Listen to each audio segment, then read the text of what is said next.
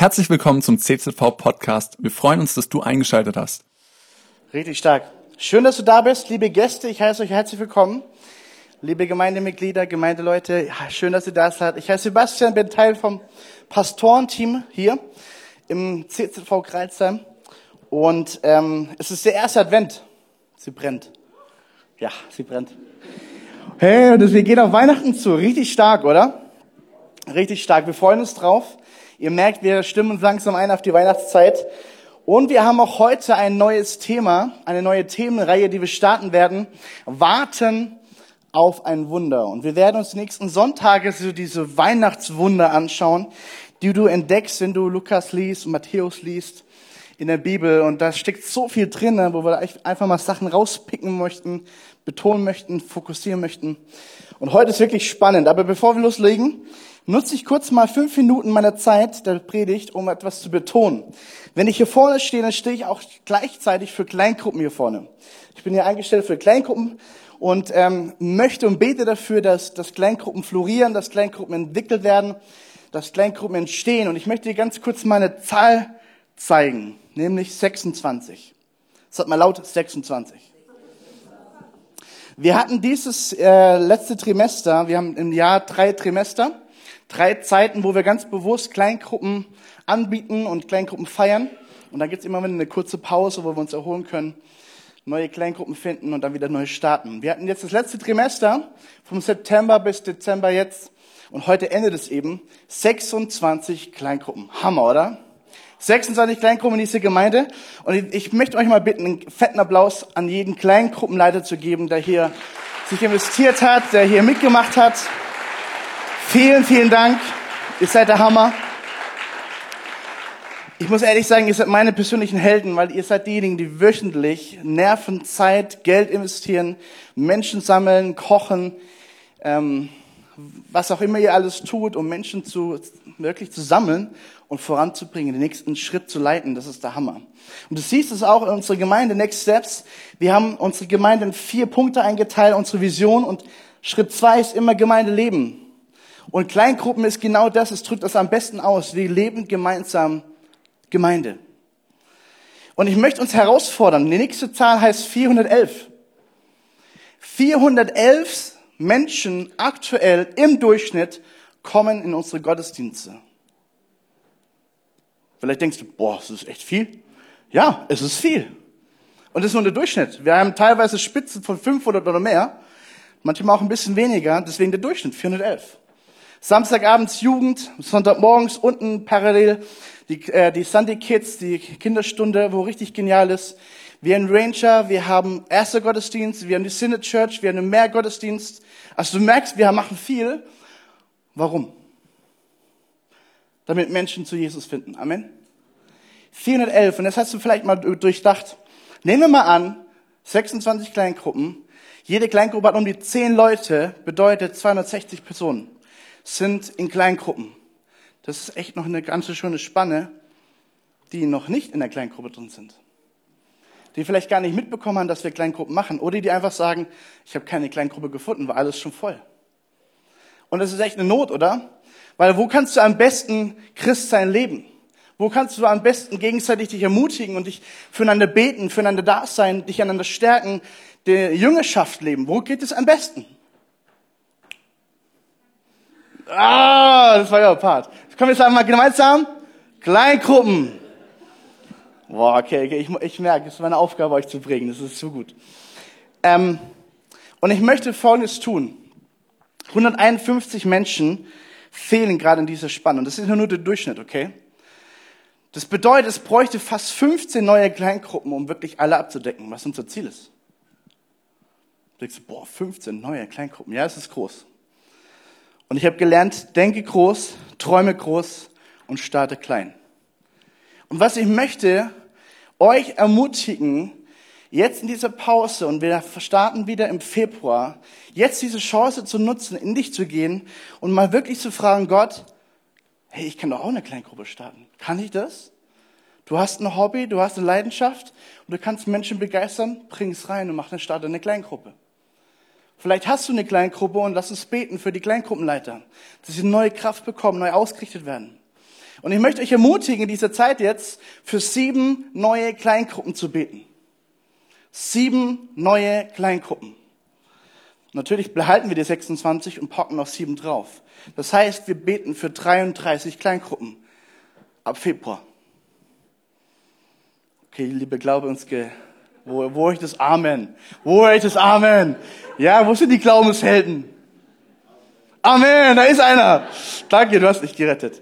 Herr, merkst du, sieben ist viel. Sieben neue Kleingruppen, das ist gar nicht ohne. Und was ich euch jetzt ermutigen möchte, ist jetzt genau mit mir aufzustehen.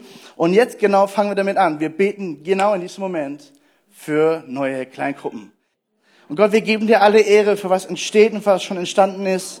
Und wir haben den Glauben, dass noch mehr entsteht im Namen Jesu. Und dass mehr Menschen begleitet werden in Jüngerschaft, mehr Menschen begleitet werden im Glauben und dass sie vorangehen, ihre Schritte tun und dass sie Kleingruppen finden und Familie finden, Jesus. Wir sind Familie und wir sind zu Hause, Herr.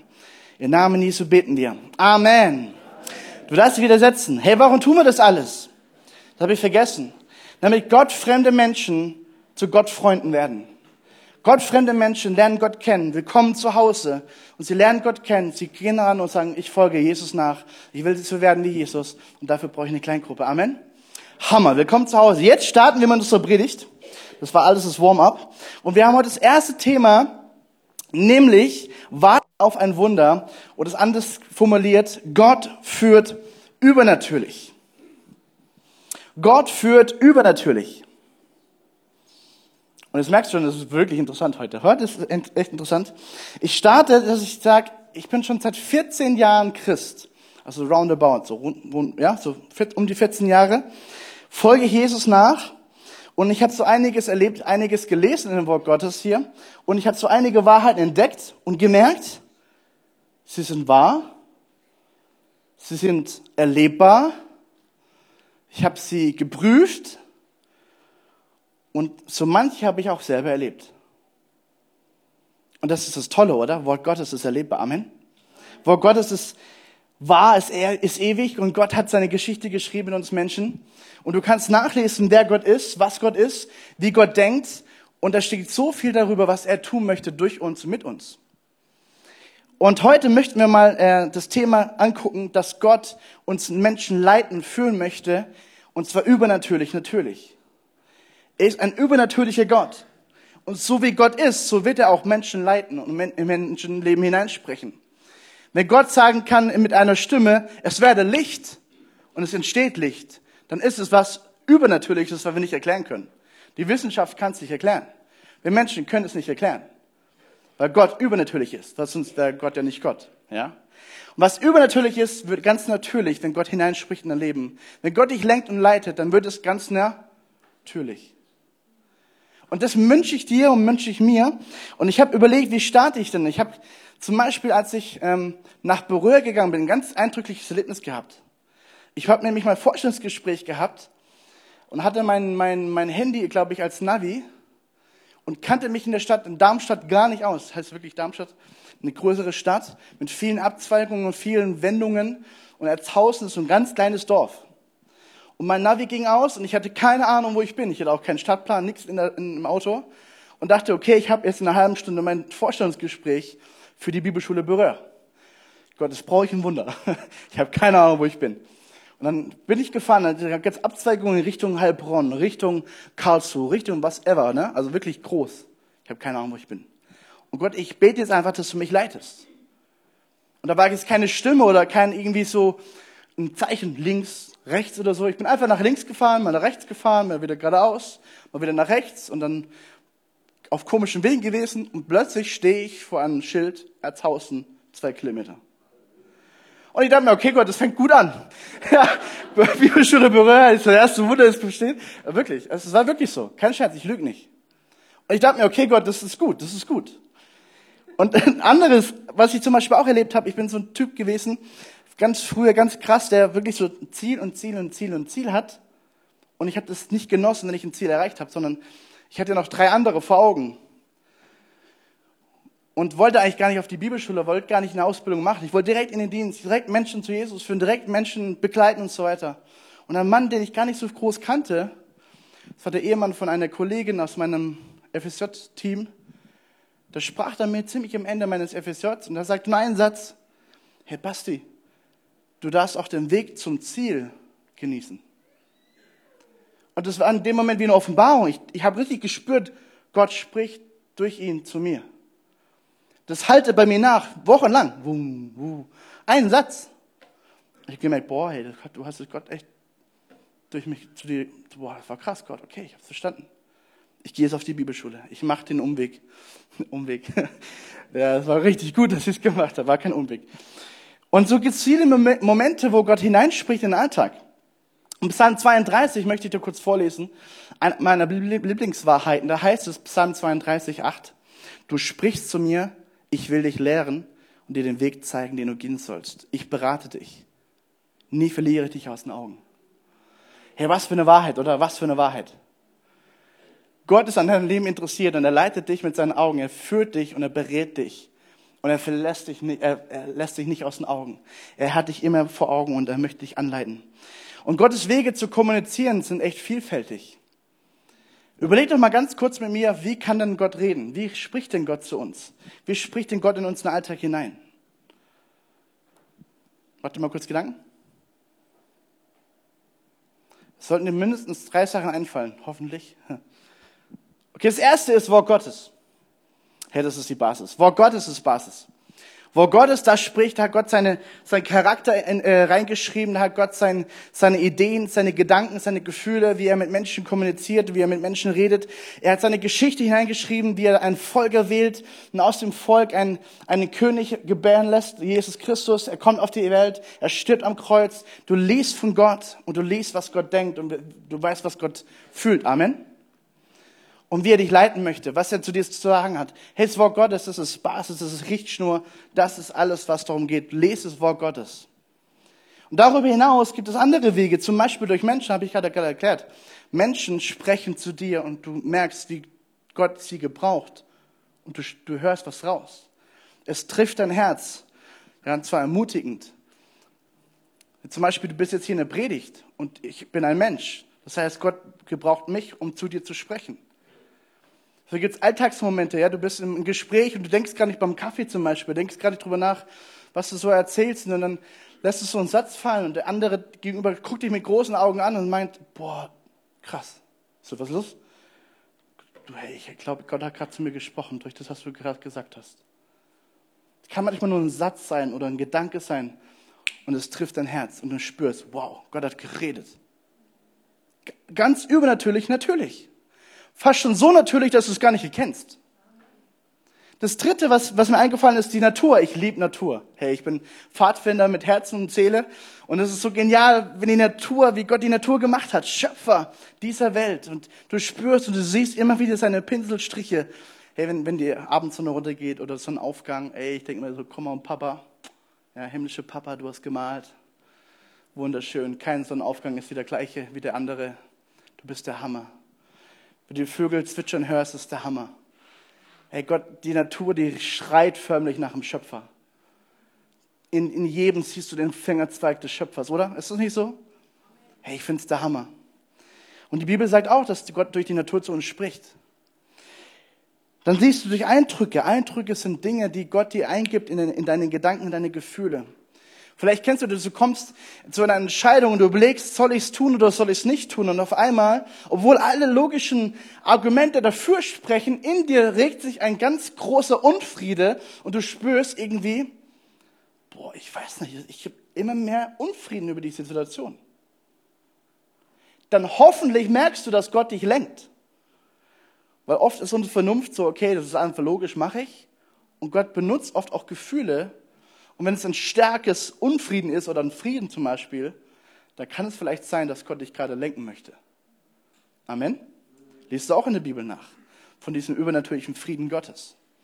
Und meine wichtigste Entscheidung war eigentlich immer das Gleiche. Die Freude für das Neue, für das, was ich nicht erklären kann, für da, wo ich, wo ich noch nicht war, für den neuen Weg, ja. Freude für das. Und wenn ich es getan habe, kann der Friede Gottes als Bestätigung. Immer. Meine ganz große Entscheidung immer ist so gewesen. Und dann gibt es vielleicht auch Träume. Mal kurze Umfrage. Wer von uns hatte schon mal Träume gehabt? So richtige Träume. Das sind doch ein paar. Hammer. Wow, cool. Es wäre jetzt voll interessant, euch mal zu interviewen, was für ein Traum das war. Ja, vielleicht machen wir das irgendwann mal. Ähm, weil heute geht es nämlich genau um das Thema Träume. Ich habe euch ein Zitat mitgebracht. Träume bestehen aus Bildern, die von Gedanken und Empfindungen geleitet werden und begleitet werden. Wir sehen, während wir schlafen. Die Bilder können eine zusammenhängende Geschichte erzählen oder überhaupt keinen Sinn ergeben. Kennst du wahrscheinlich, vor das zweite, gell? Das ist überhaupt keinen Sinn.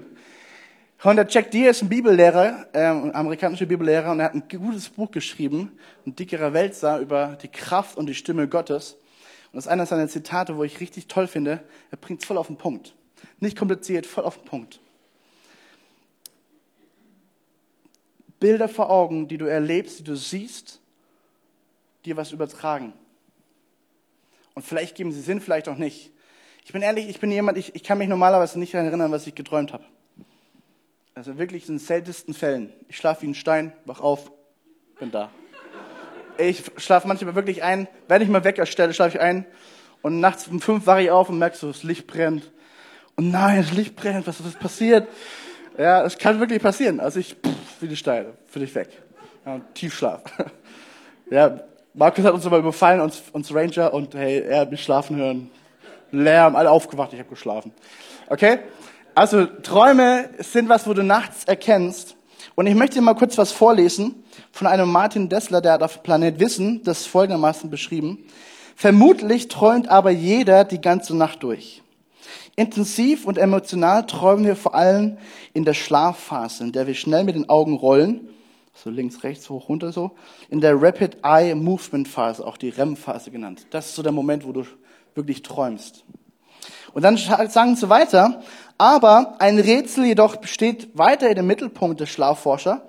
Warum träumen wir überhaupt? Das forschen sie ja. Mit Geräten, allem drum und dran. Eine konkrete Antwort darauf fehlt bisher.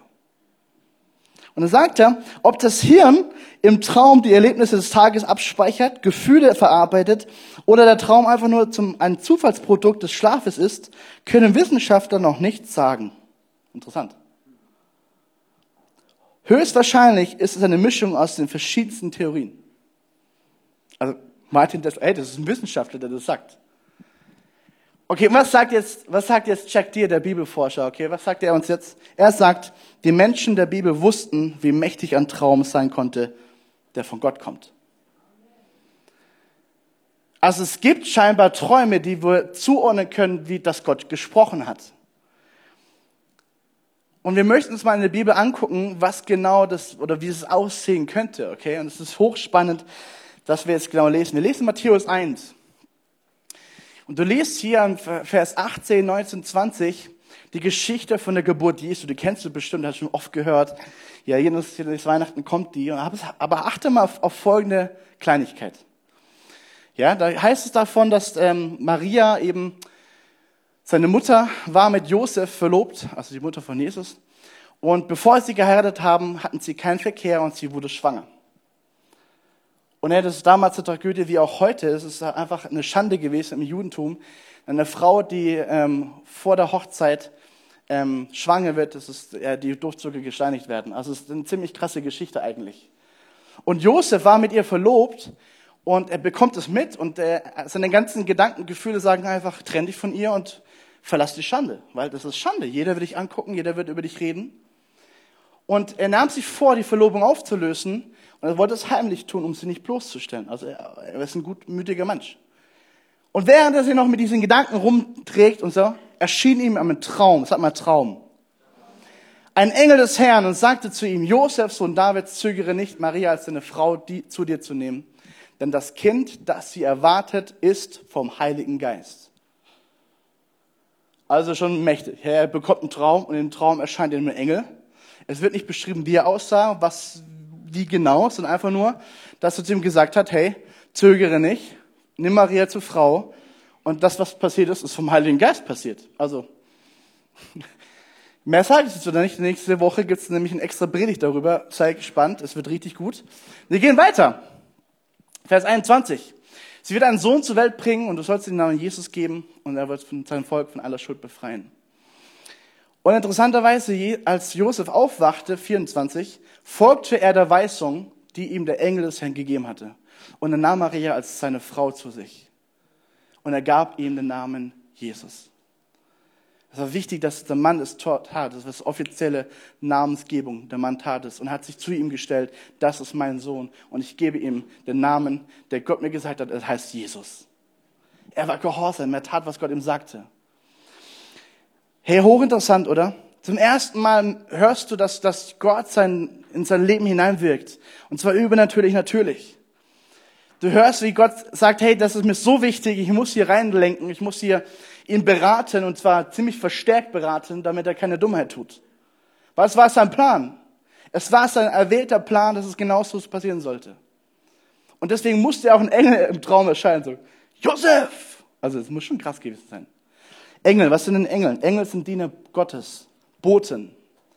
Und du liest, äh, du liest in der Bibel öfter mal die, so Geschichten über die Engel. Gibt es zum Beispiel auch welche, die mit Namen angesprochen werden. Zum Beispiel Gabriel. Und in der Weihnachtsgeschichte ist Gabriel ganz zentral. Und da gibt es im, im, im, Judentum noch den, den Michael, der Fürstenengel und der restlichen, keine Ahnung. Da, gibt es die verschiedensten Theorien, aber ich will die Bibel zitieren, ich kenne nur die zwei. Und dann wird es beschrieben, wie die Engel ausschauen. Und hey, das muss schon eine gewisse Bedeutung gehabt haben für Josef, weil das war schon eine krasse Entscheidung, die er getan hat, die er sein Leben lang getragen hat am Anfang wird das Kind geboren und hey, jeder wusste, wer das Kind ist und dass es eben vom Heiligen Geist kam und so. Gelehrt es heute mal jemand und keiner glaubt dir. Damals bestimmt auch nicht. Und Josef, er brauchte diese Zustimmung Gottes. Und er hatte Frieden, er hatte Freude. aber das ist interessant, das ist erst der Anfang. Jetzt gucken wir Matthäus 2 an. Matthäus 2, Jesus wurde zur Zeit des Königs Herodes in Bethlehem geboren. Und bald darauf kamen Sterndeuter aus einem Land im Osten nach Jerusalem. Wer sind die Sterndeuter? Das sind, das sind äh, wie hast du mir aufgeschrieben? Astrologen, genau. Die gucken Sternbilder an und deuten Sterne. Sie, sie, sie, also wie, ja, so ein bisschen, geht ein bisschen Richtung Zauberei auch, ne? Gibt's heute auch noch so, so Horoskopen, so Sternhoroskopen und so kuscht. Hätte es haben die beruflich gemacht. Das waren absolute Heiden, absolute Menschen, die Gott gar nicht kannten. Aber die haben in ihrer Zeit einen Stern auf, aufgehen sehen, der es noch gar nicht gab. Und die, haben, die wussten, wenn dieser Stern kommt, das hat eine ziemlich, eine ziemlich, ziemlich, ziemlich mächtige Bedeutung. Und die wollten den Stern sehen. Also sind sie hinterher. Und dann heißt es weiter in Vers 10, glaube ich. Das wir dann schon, oder? Ja, genau. Als sie den Stern sahen, waren sie überglücklich und sie gingen ins Haus rein und sie treffen Maria, treffen Jesus. Mittlerweile ist Jesus schon ein bisschen, etwa um ein, zwei Jahre alt, ein Kleinkind. Und sie bringen ihm Gold, Weihrauch und Myrrhe. Wow. Das sind, das sind Königspunkte, ja. Das ist auch ein extra Thema. Und jetzt kommt interessant. In einem Traum erhielten sie daraufhin die Weisung, zu Herod, nicht zu Herodes zurückzukehren, zum König, wie sie angewiesen wurden. Nein, sie sollten eine andere Weisung hören, nämlich die von Gott. Sagte Gott, nimmt einen anderen Weg. Etwas Böses geplant, nimmt einen anderen Weg. Und sie taten es, was er sagte. Als die Sterndeuter abgereist waren, erschien Josef im Traum ein Engel. Und sagte, steh auf, geh nach Ägypten, flieh mit, deinem, mit dem Kind und deiner Mutter und hey, bleib dort, bis ich neue Anweisungen gebe. Mach mal weiter. Vers 14. Er steht auf und macht sich auf den Weg. Und er bleibt dort, bis der Tod von Herodes eintrifft. Also es ist eine gewisse Zeit. Dann Vers 19, als Herodes gestorben war, hatte Josef in Ägypten einen Traum. Hey, schon der zweite. Oder der dritte? Darin erschien ihm der Engel des Herrn und sagte, steh auf, nimm dein Kind, nimm deine Frau und geh los. Zurück nach Israel. Okay. Vers 21, was macht er? Da stand Josef auf, kehrte mit dem Kind zurück nach Israel. Und dann fürchtet er sich, weil er hört, hey, der, der, der Sohn vom Herodes ist, lebt ja auch noch. Und der will das Leben trachten deshalb weiß er nicht wohin. Auf eine Weisung hin, die er im Traum erhielt, ging er in das Gebiet von Galiläa. Dort ließ er sich in die Stadt Nazareth nieder und so hat sich alles erfüllt, was die Propheten vorausgesagt haben. Also merkst du mal, was alles passieren musste, damit die Voraussetzung hier passiert? Die Propheten hatten recht. Er sollte Nazarener genannt werden. Und was du hier siehst, in 1 und 2, Kapitel 1 und 2, dass hier fünfmal Gott durch Träume eine krasse Wegweisung gibt. Sterndeutern, die Heiden waren, die Gott gar nicht kannten. Und trotzdem haben sie erkannt, hier spricht Gott zu uns. Interessanter Aspekt so. Und sie folgten den anderen Weg. Sie folgten dem Weg, was Gott ihnen sagte. Und Josef selber in seinem Leben viermal. Und dann interessanterweise hörst du nichts mehr von diesem Mann. Das ist so sein Moment, wo er leuchtet, so boom, viermal, ich höre drauf, ich tue, was Gott mir sagt, bam, bam, bam. Und dann wird er nicht mehr erwähnt. Okay. Interessant. Aber Gott, er erlebt Gott auf diese Art und Weise, er spricht durch Träume zu ihm. Was hochinteressant ist, immer wieder neu, dass Gott das nicht nur bei Josef getan hat, das gibt noch viel, viel mehr in der Bibel. Ich will dir mal kurz eine, eine Auflistung zeigen. Abraham, Abimelech, Jakob, Laban. Also wenn du jetzt Gast bist und es nicht kennst, gar kein Stress. Ich erkläre es gleich noch mal ein bisschen. Josef, Becker, Mundschenk, Pharao, Gideon, Salomo, Jeremia, Propheten, Nebukadnezar, Daniel, Josef, Sterndeuter, Frau von Pilatus. Was fällt dir auf als guter Bibelkenner? Die Hälfte davon sind Menschen, die Gott kennen und fürchten. Die andere Hälfte sind Menschen, die Gott nicht kennen. Und an auch träumen von Gott. Hochinteressant. Abraham war der Mann, der das Volk loslegte und er ist der, Vater des Volkes Israel. Abimelech war ein König von Salem, wo heißt es, glaube ich. Also ein König, wo er vorbeilief. Der hat einen Traum nachts bekommen von Gott. Und ziemlich heftigen, lies mal nach, 1. Mose. Jakob und Laban. Josef, das ist ganz interessant. Josef war der Mann, der Gott kannte. Der Bäcker nicht, der Mundschenk nicht und der Pharao, der mächtigste Mann in Ägypten, auch nicht. Und Gott sprach zu ihnen durch Träume. Voll interessant. Und vor allen Dingen, also vor allen Dingen der Pharao, der hat einen Traum gehabt, der, der lebensentscheidend war. Da, da warnt ihn Gott vor sieben Jahre Segen und sieben Jahre Fluch. Und wenn es sich richtig entscheidet, haben sie Segen. Wenn es sich falsch entscheidet, haben sie den Fluch. Und da haben sie das Gericht Gottes. Hey, das war eine krasse, das war ein krasser Traum. Und Josef war im richtigen Moment an der richtigen Stelle und konnte ein richtigen Segen sein für das Volk. Lest mal nach, hochinteressant. Der Nebukadnezar genauso, der König von Babylon. Und Daniel, er war weggezogen aus seiner Heimat und musste dort leben. Und Nebukadnezar bekommt Träume, mehrere Stück. Hey, das ist interessant. Und David, äh, Daniel, er konnte da hineinleiten und konnte es hier erklären.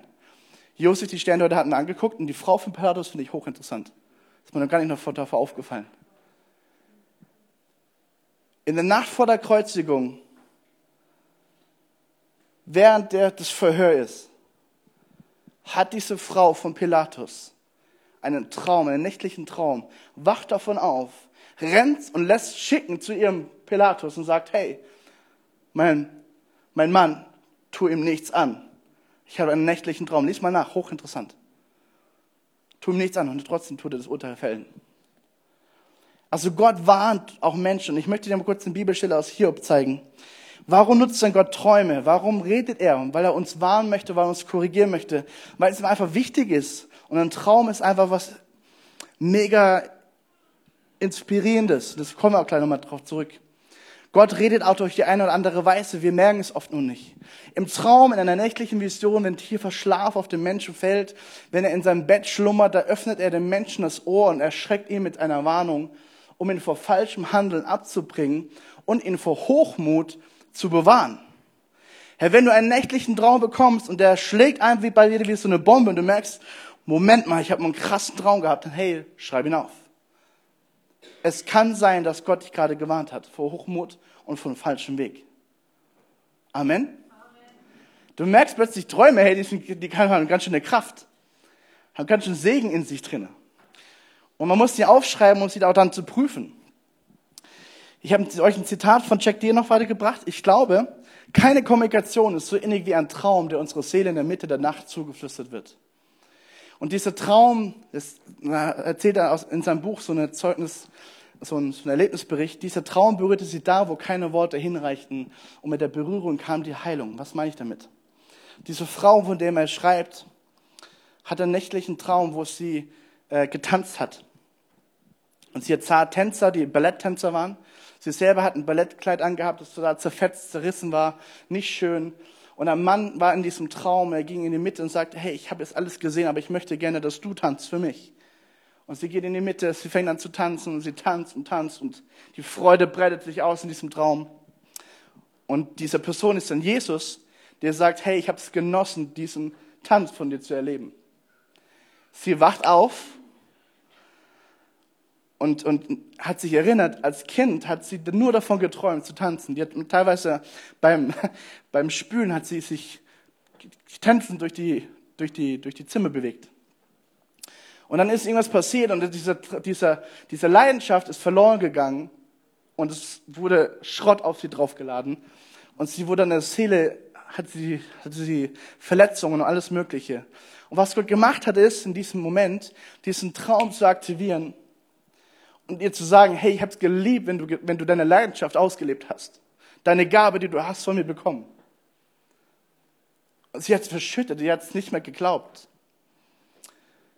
Und dann heißt es, dass sie drei Tage lang immer wieder geweint hat, immer wieder geweint hat. Warum? Was ist passiert? Durch diesen Traum sprach Gott eine Wunder an in ihrem Leben, die ganz tief drinne war.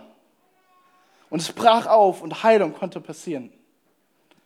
Das heißt, Gott nimmt auch manchmal Träume, um dir eine Heilung zuzuschenken, die schon lange auf dich wartet, aber du noch gar nicht erreicht hast, weil du verschlossen bist davon. Und ich habe so ein ziemlich ähnliches Erlebnis gemacht auf Berühr, auf unserer Bibelschule. Ich habe immer gehört von Träumen, ich habe immer gebetet, Gott, ich will einen Traum. Kenne nur mehr Geschichte. Schlaf in Stein, wach auf, weiß nichts. Andere erzählt, ich so, oh Gott, ich will auch. Und dann habe ich einen bekommen und der hat mich echt zerstört. Ich bin morgens aufgewacht und ich wusste, Gott hat gesprochen. Ich wusste das. Es ist sogar ein ganz tiefes Wissen in mir drin. Und ich erzähle dir ganz kurz, um was es geht, damit du verstehst, was ich meine. Ich habe meine Zimmermannsausbildung Momente wieder erlebt. Drei, drei Abschnitte. Und im ersten habe ich total versagt und ich, und ich wurde benannt als Baschi, du bist unfähig, als Zimmermann zu arbeiten. Dann war es ein Schnitt und der nächste Abschnitt kam. Und ich, ich wurde plötzlich degregiert, als ich war ja Geselle, musste plötzlich Dinge tun, die ein Azubi macht. Und mein Azubi, der unter mir war, plötzlich mein Chef gewesen ist und und ich denke mir so, was geht hier ab? Und ich muss Dinge tun, die überhaupt nicht richtig sind und war ganz komisch. Und der dritte Abschnitt war dann noch krasser, weil da war ich in der, in der Werkstatt und ich musste was, ein, ein, ein Werkstück wechseln, ein Blatt wechseln, ein Sägeblatt wechseln. Mein Kapo, der sagte mir extra noch, hey, du musst echt aufpassen mit dem Öl und so. Ja, ich habe das schon ein paar Mal gemacht, gar kein Stress. Und ich, ich wechsle das Blatt, ich mache einen Tupfen Öl drauf, die Verschlusskappe öffnet sich und das ganze Öl fließt über dieses Segelblatt drüber und ich kriege mega Anschluss. In dem Moment kommt mein Chef rein. Und er läuft, sieht es alles, er kennt die Situation, kommt zu mir und du musst wissen, sein Name war Hauer. Also so hieß die Holz, ja, egal. Ähm, der Punkt ist, das war ja nur ein Traum, das hat er nicht zu mir selber gesagt, aber es war der Traum, in dem Traum. Kommt er dann zu mir und sagt, Sebastian, du bist meines Namens nicht würdig, für mich zu arbeiten. Und dann wachte ich auf. Und ich kann dir sagen, ich hatte Unterricht, ey, ich habe nichts mitbekommen. Ich saß da und ich habe diesen Traum vor Augen gehabt. Ich so, boah Gott, ich bin wie geredet, was ist los? Ich verstehe gar nichts. Und habe dann gemerkt, das lässt mich nicht los. Ich habe das alles aufgeschrieben. Eineinhalb Stunden habe ich aufgeschrieben. Deswegen kann ich mich noch daran erinnern. Und dann war die Pause und da war so eine Lobpreiszeit wie heute Morgen auch. Und ich so, ey Gott, ich habe keine Ahnung, was war das denn? Hast du geredet oder was war das? Und plötzlich vor meinem eigenen geistigen Auge kam 1. Korinther 1. Dann schlage ich das auf. Und ich will dir vorlesen, was da steht. Da heißt es dann, seht eure Berufung, Brüder, dass nicht viele Weiße nach dem Fleisch, nicht viele Mächtige, nicht viele Edle sind. Jetzt pass auf. Ich habe drei Szenen gesehen. Da heißt es, sondern das Törichte der Welt, und ich war töricht für die Welt, habe ich erwählt, damit er die Weißen zu Schande mache.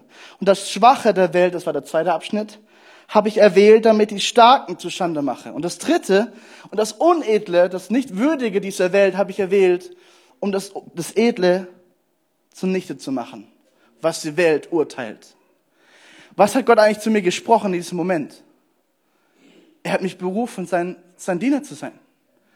Und er hat zu mir gesagt, hey, du wirst vielleicht nicht geachtet werden, aber ist nicht wichtig, du wirst von mir geachtet. Du wirst vielleicht be be bezeichnet als nicht fähig, ist nicht wichtig, weil ich habe dich erwählt. Er hat mir eigentlich dreimal in die, in die Augen gesagt, hey, ich habe dich erwählt, so wie du bist. Und so wie du bist, so bist du wunderbar. Verstehst du plötzlich, was ein Traum auslösen kann?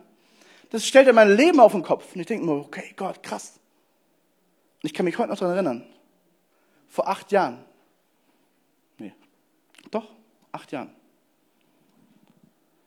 Das lösen Träume aus. Und ich möchte dich kurz nochmal zeigen, wie hat denn Josef reagiert. Eine Übersicht. Er wachte auf, er folgte der Weisung. Er wachte auf, er geht mitten in der Nacht los, sagt, hey Leute, alles packen, wir brechen auf nach Ägypten. Hey, nichts vorbereitet. Er war gehorsam, er tat, obwohl er vielleicht auch Angst hatte. Keine Ahnung, wo nach Ägypten, aber wir gehen einfach mal los. Klingt so nach Abraham-mäßig, ne? Dort blieb er bis zum Tod, also er blieb in der Zeit und er sollte warten, so lange, bis Gott sagte, hey, es ist Zeit zurückzukehren. Dann kommt er zurück und das Gleiche passiert wieder. Gott spricht zu ihm, er steht auf und mitten in der Nacht, Leute, wir packen alles, wir gehen zurück. Ja, wohin denn? Ja, keine Ahnung, wir gehen zurück. Hey, krass. Und dann bekommt er, dann, hat er, dann fürchtet er sich. Und weil er hört, hey, da gibt es Gerüchte über den Sohn von Herodes und so. Und Gott sagt zu ihm, hey, geh nach Galiläa, ich habe alles vorbereitet. Vertrau mir. Also Gott redet zu ihm in Träumen und äh, sagt ihm, hey, vertrau mir, denn ich habe alles vorbereitet, ich bin gut zu dir. Und ich möchte dich hineinführen in das, was ich vorbereitet habe für dich, für dein Leben. Die Bibel sagt uns in Thessalonicher 5, dass wir Gottes Reden prüfen sollen. Und die Band darf jetzt schon kommen. Da heißt es, den Geist löscht nicht aus, prophetische Rede verachtet nicht und prüft alles und das Gute behaltet. Also ich möchte euch uns ermutigen, wenn Gott zu dir redet und Gott auf diese Art und Weise zu dir reden möchte, einfach mal dafür offen zu sein und sagen, Gott, ey, du darfst so zu mir zu reden. Darf ich das kurz erzählen? Vom Freitag. Ganz grob, ja? Ich fand es so stark. Wir hatten Freitag Rancher-Besprechung und haben dann uns unterhalten über unser neues Camp im Sommer. Und plötzlich so, unser Stammwart, der Peter, also Leute, ich muss kurz was sagen. Ich hatte so einen Traum. Und dann fängt er los. Thema, Bibelausarbeitung, Logo, Spiele. was, hat er dazu noch? Andachtsheft, alles schon vor Augen gesehen und hat alles aufgeschrieben. Also Leute, ich, ich glaube, Gott hat gesprochen. Und alle so, wow. Ja, okay. Amen. also, verstehst du? Ey, das war eine Top-Vorbereitung. Hast du alles bekommen. Der Download vom Himmel, so. Hey, wie, wie cool wäre das, wenn du es in deinem Arbeit erlebst? Du gehst in der Arbeit, viele von uns schaffen bei so Maschinen, die du äh, erstellen musst und so weiter. Und du bekommst vorher schon einen Download vom Himmel und du siehst schon alles, wie es perfekt sein wird. Und du kannst einfach nur umsetzen, was Gott dir gezeigt hat. Der Hammer! Hey, ich will sowas erleben. Ich will solche Geschichten hören, wie Gott dich leitet in deinem Alltag, ganz natürlich, übernatürlich. Amen. Cool, dass du dir unsere Predigt angehört hast. Wir hoffen, sie hat dir geholfen und wir wollen dich ermutigen, auch während der Woche Teil einer Kleingruppe zu werden. Schreib uns einfach eine E-Mail an podcast.czv-kreuzheim.de oder komm einfach am Sonntag in unseren Gottesdienst. Folge uns außerdem auf Facebook oder Instagram für alle weiteren Infos. Wir freuen uns auf dich.